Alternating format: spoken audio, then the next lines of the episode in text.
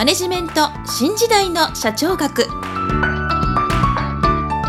こんにちは。中小企業診断士の六角です。今回はマネジメント新時代の社長学の第50回をお届けいたします。今回のテーマはポーターの基本戦略です。もし私の著書使いてわかる経営の基本一番最初に読む本をお持ちの方は114ページ第5章第7節ポーターの基本戦略とはをご参照ください。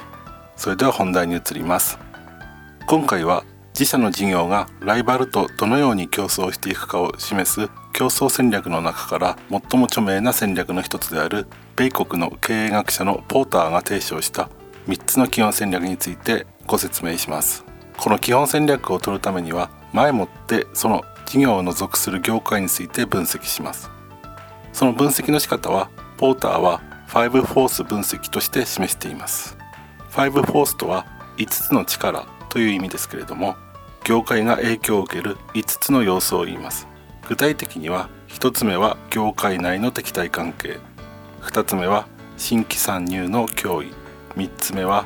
代替品の脅威。4つ目は供給者の交渉力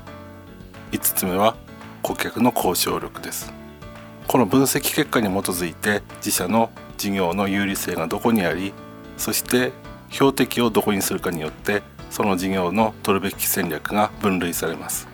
具体的には業界全体を標的とし価格の優位性で競争する戦略はコストリーダーシップ戦略です。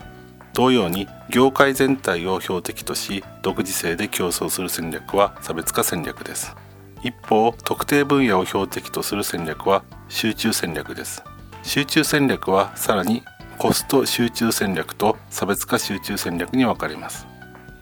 経営資源が少なくシェアが大きい事業では業界全体を標的とし経営資源が少なくシェアの小さい事業は特定分野を標的とすることが適切です。そして経営資源が大きい会社の場合製品の特性事業の持つ技術から見て量産によって低価格を実現できる場合はコストリーダーシップ戦略を